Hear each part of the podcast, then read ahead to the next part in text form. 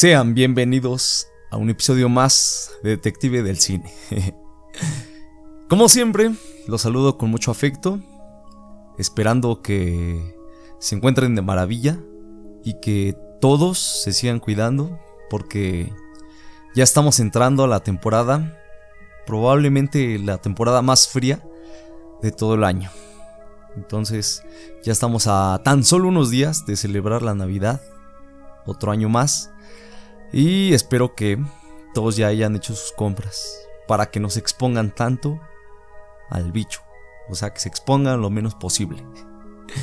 Yo estuve eh, malo unos días, no muchos. Eh, pero ahora ya me siento mucho mejor. De hecho, me preocupaba porque no sabía si iba a tener voz para grabar el episodio de esta semana. Pero pues todo salió bien. Sí tengo voz. Y bueno, más o menos, no es la, la gran voz, pero pues algo es algo. Entonces voy a sacar adelante el episodio de hoy. Muy bien, y para arrancar en este día, les quiero hacer una cordial invitación a que revisen todos los episodios de este podcast. Eh, son historias misteriosas sobre figuras emblemáticas del cine mexicano. Y estoy muy seguro que les van a gustar, como la historia de hoy. Son poquitos, no, no duran ni una hora, la mayoría no dura más de una hora. Son siete episodios, ocho con... No, miento. Son ocho episodios, nueve con este.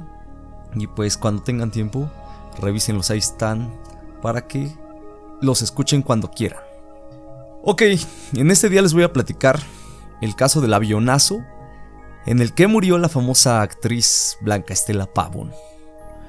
Para quienes no tienen ni idea de quién rayos es, pues es nada más y nada menos que la famosa chorreada. en la película Nosotros los Pobres, de Ismael Rodríguez.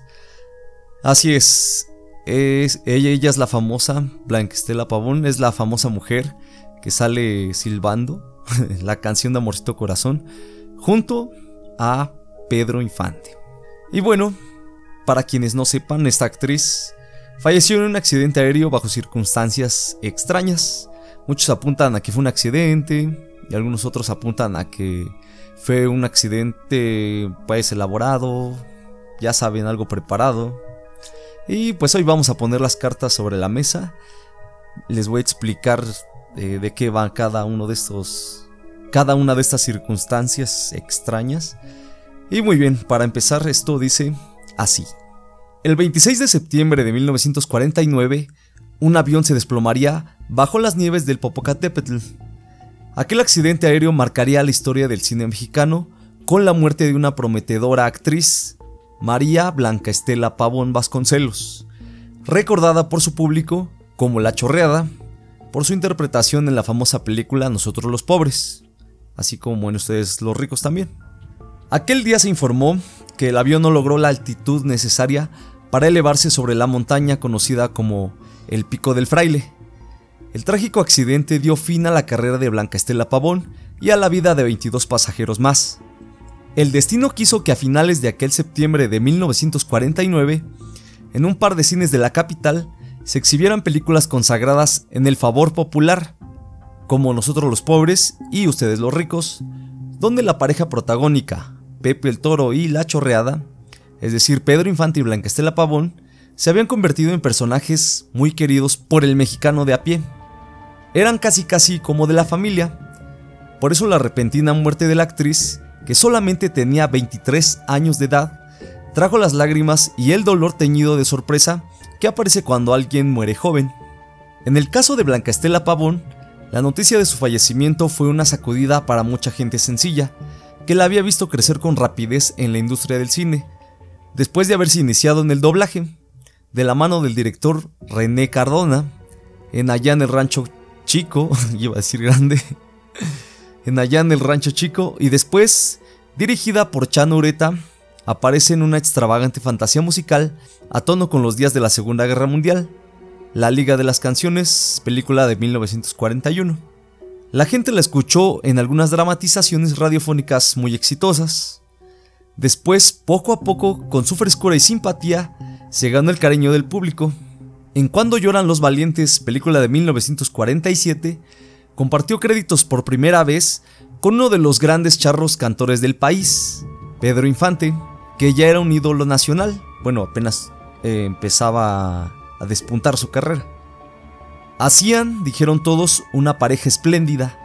Eso explica que en 1948 Ismael Rodríguez la llamara para convertirse en La Chorreada, el gran amor de Pepe el Toro, en Nosotros los Pobres y Usted de los Ricos, ambas filmadas en ese mismo año. Aquella pareja que sufrió tanto en los filmes de Rodríguez fueron adoptados de inmediato por los mexicanos, especialmente por los que ya formaban parte de la población urbana. A través de aquella pareja que cantaba Amorcito Corazón, Pavón e Infante se habían convertido en el símbolo de ese pueblo que día a día se ganaba el pan con su esfuerzo, sin que ello les garantizara la felicidad. La última película en la que participarían juntos sería En La mujer que yo perdí, porque después del estreno de este filme, Blanca Estela iniciaría una gira de la que ya no volvería viva. De hecho, el título me sigue causando como algo de, de ruido, como que me parece extraño, porque eran la gran pareja del momento del cine mexicano. Y pues el título es La mujer que yo perdí. Y pues eso fue lo que pasó. Pedro Infante perdió a su pareja. Perdió a esa mujer. Después de haberse presentado en el Teatro Macedonio Alcalá, en Oaxaca, la actriz debía regresar a la Ciudad de México para continuar con sus presentaciones. Sin embargo, el avión en el que viajaba sufrió una avería que le impidió despegar. Para poder cumplir con las fechas de sus presentaciones, la actriz cambió su lugar y el de su padre con los de un matrimonio que viajaba en otro vuelo, lo cual consiguió con relativa facilidad debido a su estatus de popular estrella, pero nunca imaginó que este sería su último viaje. O sea, supone que el avión en el que ella tenía que regresar se descompuso, entonces como ella quería completar sus presentaciones o tenía otros compromisos, mm, creo que se tenía que presentar en una estación de radio, tuvo que o sea, buscó la manera de cambiar sus boletos del otro vuelo que nos sirvió con los de otras personas de otro vuelo. Así fue como contactó o encontró este matrimonio. Les pidió que intercambiaran los boletos para que ella, Blanca Estela y su padre pudieran eh, regresar rápido a la Ciudad de México. que son esas coincidencias que nunca debieron de haber pasado, ¿no? Pero bueno, el avión era un Douglas DC-3 que despegó de Oaxaca a las 12.40 del día. El capitán todavía pudo comunicarse con la torre de control de la capital y avisar que acababan de pasar sobre Puebla y estaban cerca del Popocatépetl, pero que graves problemas de visibilidad y fuertes turbulencias sacudían al avión. Después, la torre de control perdería contacto con el avión en medio de un silencio abismal. O sea, estaban transmitiendo o estaban escuchando la señal del avión y de repente se cayó la señal. Se dejó de escuchar y quedó en silencio la transmisión. Dio la una y media de la tarde, hora estimada para el aterrizaje, pero el vuelo de Mexicana de Aviación nunca llegó. Las autoridades aeronáuticas declararon que el avión estaba desaparecido y muy probablemente se había estrellado por eso se perdió la comunicación. Habitantes de los poblados de Huejoxingo y San Felipe, Teotlalcingo en Puebla, aseguraron a las autoridades haber visto mucho humo cerca de la zona conocida como Pico de Fraile, a 35 kilómetros de Amecameca. Quien primero dio aviso de la tragedia fue un campesino llamado Moisés Bautista, quien al regresar de cazar se percató de lo sucedido y corrió a dar aviso. Ya pasaba por ahí y se dio cuenta que el avión estaba estrellado. Así relató el periódico El Universal lo sucedido. A Meca Meca llegó la primera noticia de la tragedia. La llevó un campesino de la zona donde terminan las nieves eternas del Popo y empiezan los arenales. Con el espanto reflejado en el semblante, relató, eran pocos minutos antes de las 19 horas, que un avión de gran tamaño se había estrellado delante del pequeño poblado de Atlauta, incendiándose como gigantesca tras chocar contra las rocas. Atlauta se encuentra en dirección del volcán, Más allá de Ozumba y Acaxingo, se puede llegar en automóvil o camión hasta el poblado, pero después no hay más recursos que el de emplear cabalgaduras, o sea, se acaba la carretera, no hay de otra manera de pasar por esa zona más que usando una cabalgadura. Bueno, en ese tiempo, no sé actualmente si siga siendo así. Es imposible prever cuánto tiempo tardaremos en llegar hasta el lugar de la tragedia, decían en ese momento en el periódico y bueno, a los que les había informado el campesino Moisés. Ya entrada la noche, partió de Amecameca un jeep de la campaña Anfiatosa, llevando a bordo personal de emergencia, así como el campesino que dio la noticia en calidad de guía, y abarrotado de productos para prestar primeros auxilios a las víctimas. O sea, esta, este grupo de personas que iban en el jeep fueron los encargados de ir a hacer el rescate. Además de que el actor Pedro Infante, visiblemente afectado por la noticia, se ofreció como voluntario para recuperar los restos de la actriz, pero finalmente no fue necesario que él asistiera, pues de por sí ya apenas cabían en el jeep que fue hacia el rescate de los cuerpos de las personas del avionazo. Y pues, obviamente no, no se requería que, que fuera. Siguieron al jeep tres ambulancias de la Cruz Roja con personal médico y un grupo de alpinistas, portadoras igualmente de elementos de curación. El indígena, Moisés Bautista, no le confirmó expresamente haber visto chocar al avión contra rocas o árboles de la montaña, pero sí que se encontraba a cuatro horas a pie de Atlauta, o sea, él estaba por ahí, cerquita del, del momento del accidente, de donde fue el accidente. Él estaba ahí cuando muy cerca escuchó un fortísimo zumbido de aparato volando muy bajo y enseguida una tremenda explosión. O sea, escuchó el... Perdón por mis efectos especiales, pero así fue como lo escuchó. Moisés Bautista había dado, aunque un poco confusa, la clave para el hallazgo del aparato caído. El campesino había andado de cacería en la montaña desde el domingo pasado y ya regresaba el lunes por la mañana a Atlauta. Atlautla, creo que lo estaba diciendo mal. Atlauta, Autla, Atlautla, sitio de su residencia, ese era su pueblo. La información llegaba a cuentagotas. Moisés Bautista había sido una pieza clave para ubicar el lugar del accidente y así se pudiera instalar la brigada enviada por Mexicana de Aviación para rescatar los 24 cuerpos calcinados. Bueno, unos dicen que estaban calcinados, otros que nada más destrozados de los huesos, de, de partes del cuerpo. No sé cuál es el dato real. Pero lo que yo sé es que algunos se calcinaron y otros como que no. No sé en qué estuvo, si estaban más cerca del motor, no sé. En las páginas del periódico El Universal se narraron las dificultades para llegar al cerro del fraile, que incluyeron malas condiciones climatológicas y un escabroso terreno. Era imposible que subiera el jeep por la montaña, por el volcán. Entonces sí fue algo complicado, una maniobra muy complicada.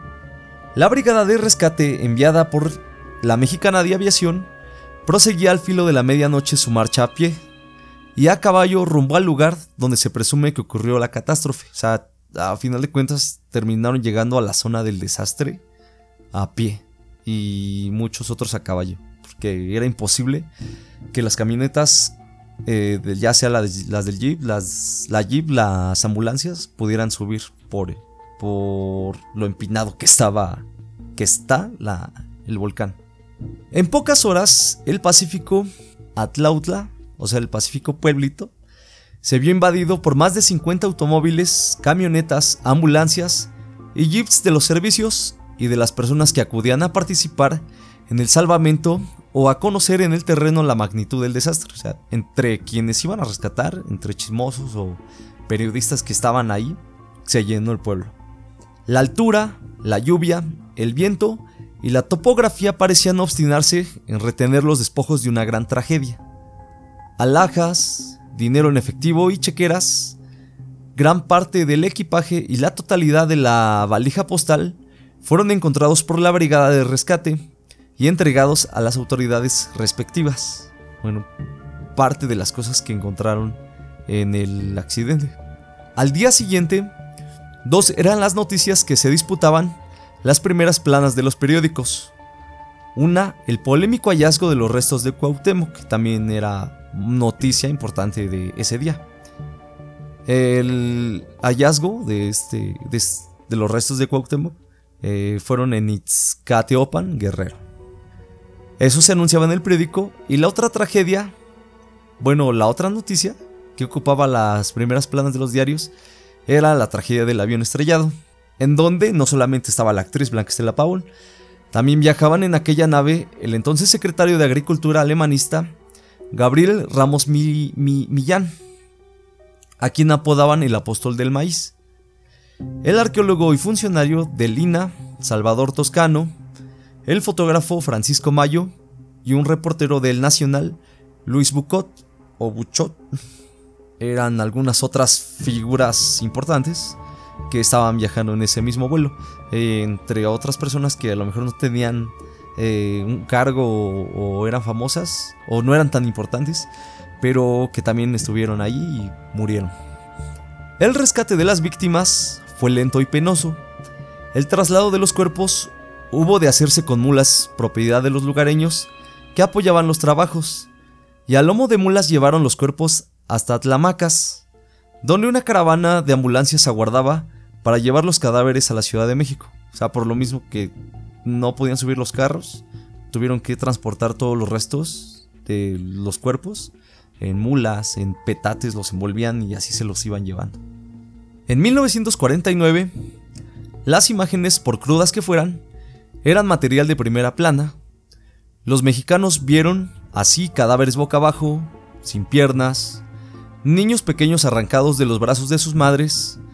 A alguno de los reporteros que llegó al lugar aseguró que cuando encontraron a Blanca Estela Pavón parecía dormida. De aquí es donde saco la información o la idea de que no todos estaban calcinados, sino que algunos estaban o con partes destruidas o no sé, solamente muertos. Otros aseguraron que su cuerpo de Blanca Estela Pavón era como una madeja de hilo a causa de numerosas fracturas, algo como una muñeca de trapo, sin, huesos. Tuvo que llegar a Tlamacas el dentista del secretario, Ramos Millán, para identificar el cuerpo carbonizado del funcionario, desde donde sacó la otra idea de que algunos estaban carbonizados y otros no, solamente se golpearon el cuerpo. Porque con este secretario pues tuvo que venir su dentista para identificar pues la dentadura y y decir que era Ramos Millán. Además que aguantando el dolor de ver a su hermano muerto, el fotógrafo Faustino Mayo formaba parte del grupo de periodistas que hacían la cobertura. era hermano de otro fotógrafo que también estaba ahí eh, en el vuelo y se murió. Envueltos en petates a lomo de mula, todos los pasajeros descendieron del Popocatépetl. En la última foto que la gente vio de Blanca Estela Pavón, publicada en un periódico, no se le veía el rostro. Delatado de petates y prendas de vestir, empleadas como improvisadas mortajas, y que llevaba una mula, apenas sobresalía un pie calzado con una sandalia, lo único que pudieron ver de ella. Mientras se le pasaba el susto a algunos personajes que originalmente iban a viajar en el vuelo estrellado en el pico del fraile, y a los que el destino o la suerte o la providencia los puso en otro sitio, se preparaba una jornada fúnebre en la capital. Se habían salvado por un repentino cambio de opinión, porque se dieron el boleto a alguien que tenía prisa por llegar a la capital. Es como lo que le pasó a este matrimonio con los que Blanca Estela cambió los vuelos. O sea, ellos, la pareja tenía que morir, pero se salvaron. Algunos de estas personas no creían en su buena suerte. Tales fueron como Antonio Rodríguez, quien era un crítico de arte, el poeta oaxaqueño Andrés Enestrosa y la reportera de El Nacional, Carmen Báez, quienes tenían que subir en el vuelo, pero por alguna u otra razón no se subieron. Y así fue como se salvaron. Tres fueron los funerales importantes de esos días. La clase política mexicana se concentró en la vieja sede del Senado de la República para homenajear a Ramos Millán, mientras que la comunidad intelectual arropaba a la familia de Salvador Toscano, y el pueblo, fiel a sus cariños, se arremolinaba en las instalaciones de la ANDA, aguardando que llegara el taúd con los restos de Blanca Estela Pavón. Allí se quedaron aguardando una noche entera, porque a la actriz la velaron en su hogar de la colonia San Jacinto, que se inundó de ramos de flores, incluyendo uno enviado por el presidente de la República. Al día siguiente, cuando los restos de la chorreada fueron llevados a la anda, encabezaba el duelo Pedro Infante, al que no le apenó declarar a la prensa que al enterarse de la muerte de la actriz se puso a llorar.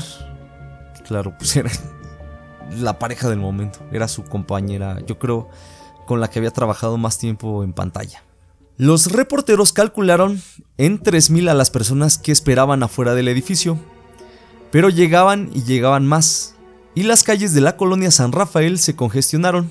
Se enviaron 25 policías para intentar contener a los dolientes, que intentaban entrar al edificio para despedirse, era tanta la gente que quería entrar, pero bueno. Empujones, golpes involuntarios, sofocos, desmayos, incluso los empleados de la agencia funeraria que cargaban el ataúd se vieron en problemas para poder entrar y, depositar el féretro. Allí velaron a Blanca Estela junto a su padre, que también recuerden que su padre iba con ella en el vuelo y pues también le tocó morir. Arropada por sus compañeros actores y por miles de seguidores. Después se dijo que habían sido más de 9.000 personas las que pasaron en esas horas delante del ataúd de Blanca Estela para despedirla. Un año después del fallecimiento de Blanca Estela, el periódico El Universal informó de un detalle poco conocido hasta entonces. La actriz, antes de abordar el avión que le traería a la Ciudad de México, hizo un par de encomiendas, como si presintiera que ya no le iba a alcanzar el tiempo. Un detalle que poco se comentó cuando murió el artista fue el de que cuando abordó el avión en Oaxaca, dio instrucciones para que se entregaran una cantidad de dinero como donativo para la iglesia de San Juan de Dios. Y también dispuso que se entregara un gran retrato de ella al periódico La Calandria. Este diario relata en sus páginas de septiembre de 1950 que la gente percibió rara e inquieta a Blanca Estela poco antes de salir del aeropuerto de Oaxaca. Las personas que la despidieron en el aeropuerto advirtieron que estaba inquieta, como si presintiera algo, y aunque volvía a sobreponerse, aparentando una absoluta calma, sus amigos vieron que partía visiblemente nerviosa. Horas más tarde, las fallas de los motores del avión hicieron que éste perdiera altura hasta irse a estrellar en las faldas del Popocatépetl. Allí quedó sin vida Blanquistela Pavón junto con las otras personas. O sea, ese es una, uno de los sucesos extraños. Eh, al parecer Blanca Estela presentía que algo iba a estar mal o sabía que algo estaba mal y ese fue como un pequeño presagio o un pequeño presentimiento que ella tuvo antes de, de abordar. Pese a que todos concuerdan que el fatal accidente se debió a fallas en los motores del avión, Existen más sucesos que hacen pensar todo lo contrario.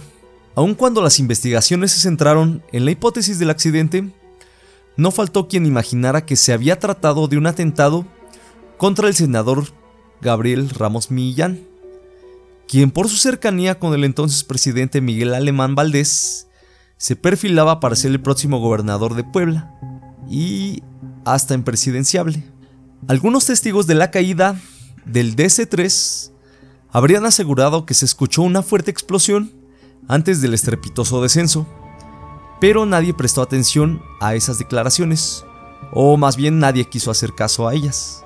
Y esto concuerda perfecto con lo que fue la declaración de Moisés, el campesino que dio la información para que encontraran los cuerpos, porque él no pudo argumentar bien su idea de que el avión se había no sé, que había fallado y que se había estrellado, sino que él solamente escuchó cómo descendía y se estrelló. Entonces algunos otros testigos dicen que el avión explotó en el aire, de repente iba con un vuelo perfecto, explotó y eso causó su descenso y que se estrellara finalmente en el volcán. Ramos Millán, con 46 años al momento de su muerte, fue compañero de estudios de Miguel Alemán en la Escuela Nacional de Jurisprudencia y posteriormente fue socio del despacho jurídico de Alemán Valdés y Raúl López Sánchez. Su carrera política inició con el ascenso político de su amigo. En 1943, cuando Alemán era secretario de gobernación, fue electo diputado federal y en 1946, ya con Alemán como presidente, fue senador de la República. En 1947, con todo el respaldo presidencial, fundó la Comisión Nacional del Maíz, que de acuerdo a la versión oficial, contribuyó a sacar de la pobreza a millones de campesinos mexicanos. Y por eso cierto sector político eh, que te quería tener el poder, que no le gustaban ese tipo de acciones, eh, se presume que ellos fueron los responsables de que le prepararan su avión y que finalmente cayera. Pero finalmente todas esas son especulaciones, no, no hay nada concreto, son solamente rumores. Pero otra versión apunta a que se trató de un suceso sobrenatural. La mayoría de las personas respondería con relativa exactitud si se le preguntaran detalles sobre los accidentes aéreos que provocaron la muerte, entre otras personas, de Pedro Infante y Blanca Estela Pavón. Sin embargo, muy pocos saben quiénes fueron las afortunadas personas que se salvaron la vida al ceder sus lugares. En el transporte de Mexicana de Aviación, a la actriz y su padre, como lo fue este matrimonio, y los que no se subieron. Y es probable que, en nivel general, se ignore el número impresionante de presagios que tuvo lugar en aquellas horas de tempestuosos tiempos, cuando la imprudencia y ninguna falla mecánica causó la caída de la nave en los arenales sur del Popocatépetl. O sea, hubo varias personas que presagiaron que eso iba a suceder y uno de estos eh, presagiadores, si se puede decir así, fue una mujer. Y ella contó esto. Una señora soñó a su esposo, muerto y en medio de nieve y restos de un avión. Le hizo prometer que regresara en autobús.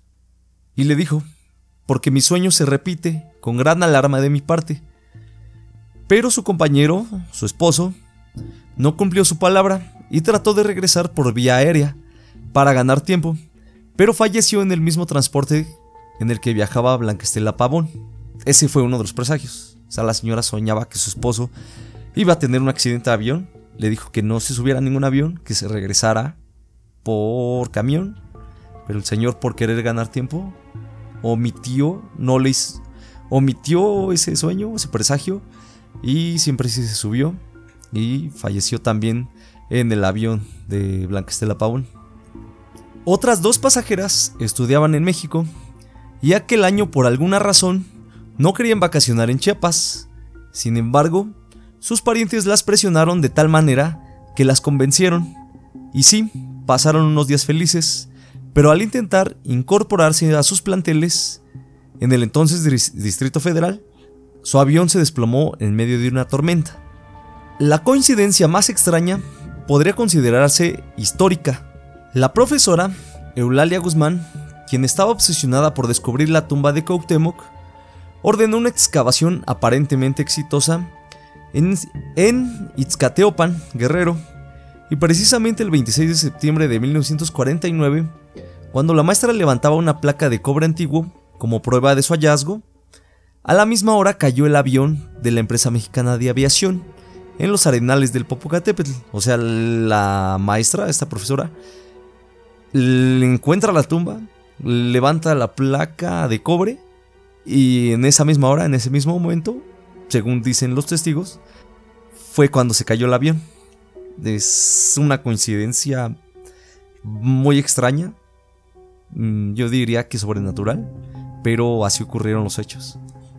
Por increíble que parezca, después del fatal accidente en el que murió Blanca Estela, Pedro Infante le diría a su productor cinematográfico Ismael Rodríguez estas palabras.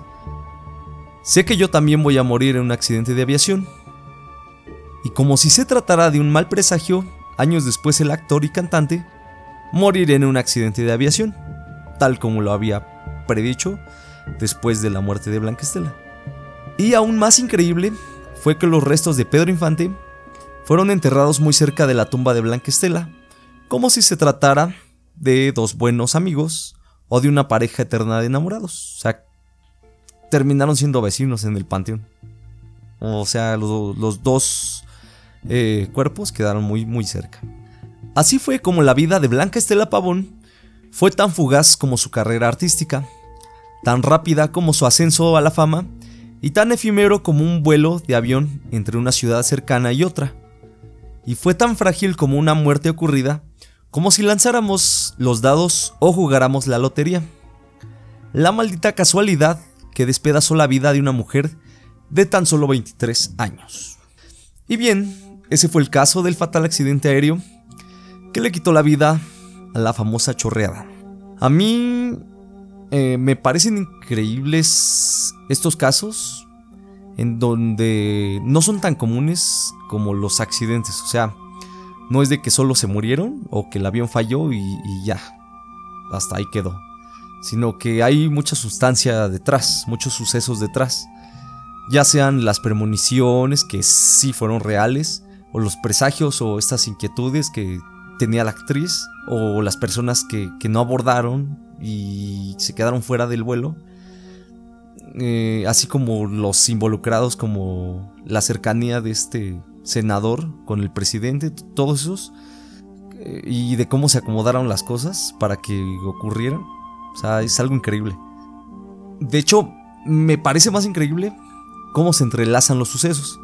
O sea, en primer lugar, tanto Blanquestela como su padre no tenían que haber abordado ese avión. Para nada. Sino que la pareja a la que Blanquestela le cambió los boletos eran los que tenían que subir a ese vuelo. Eh, otro suceso inquietante es este nerviosismo de Blanquestela momentos antes de abordar y las instrucciones que dejó y todo eso. Tal vez ella sabía algo, o no sé, tal vez ella presentía que algo malo iba a ocurrir, o ese mismo sentir malo, ella lo atrajo, no, lo sé. Eh, no sé también, a esto le sumo, si de verdad el político tuvo em, algo que ver o fue el responsable de que el avión cayera. porque, o sea, recuerden que cuando el campesino, este Moisés, presenció el accidente, no pudo argumentar bien que el avión se había estrellado con algo, sino que solamente explotó y cayó. Y, a todo eso súmenle que supuestamente a la misma hora, eso es lo creo que lo que me parece aún más sobrenatural, eh, que a esa misma hora, eh, que cuando el, avión eh, cuando el avión cayó, fue descubierta la tumba de Cuauhtémoc. Y Cuauhtémoc fue una figura emblemática más allá de la historia de México, de los aztecas. Todo este rollo de cómo fue su muerte, etcétera, etcétera. Y bueno, esa interrelación de sucesos es lo que me parece increíble. Eh, yo creo que digna de una película. Pero lo más misterioso, o quizás no misterioso, pero sí macabro, es que no fue una historia de ficción, ni de película, sino que fue una historia de la vida real. Y eso es lo que no alcanzo a comprender. No sé, sin duda la vida está llena de misterios que ni con todos los descubrimientos que el ser humano pueda encontrar o pueda hacer, le darán respuesta a casos como el que hoy les platiqué. Digo, también me parece muy raro cómo Pedro Infante, después de la muerte de Blanquestela, presintió su final parecido al de ella. Como, no sé, como si tuviera una relación muy profunda o una conexión sobrenatural digo, no es cualquier cosa porque recordemos que ellos fueron una de las parejas más emblemáticas del cine mexicano de la época de oro. Además de que juntos participaron en películas que convirtieron a Pedro Infante en la máxima estrella nacional. O sea, él hizo muchas películas. Pero las que le dieron su estatus de estrella eh, fueron sin duda las cintas en las que participó junto a Blanca Estela. Eh, no sé, pues nosotros los pobres, son las más emblemáticas de, Infante. Y, por eso es lo que les digo, esa conexión tan profunda. Nosotros los pobres, de los ricos, eh, la mujer que yo perdí, eh, los tres huastecos. Creo que, no, sí, Blanquestela también participa en la de Vuelven los García, que es la secuela de los tres García. Aunque no fue como interés amoroso de Pedro Infante, pero sí participó, pues con él fue parte de, del reparto. Pero pues no sé, me parece demasiada coincidencia. Pero creo que toda esta verdad, o todo ese misterio, quedará encapsulado dentro de los misterios sin resolver del cine y de la vida en general. Muy bien, espero de corazón que el episodio del día de hoy haya sido de su total y completísimo agrado. Muchas gracias por escucharlo. Una vez más les pido que no olviden compartirlo y seguirme si están aquí en Spotify. Y si lo ven en YouTube, no olviden suscribirse, por favor, y compartirlo también. Y yo los espero la próxima semana con un episodio más aquí en Detective del Cine. Hasta la próxima. Bye. Bye. No tengo voz. Bye.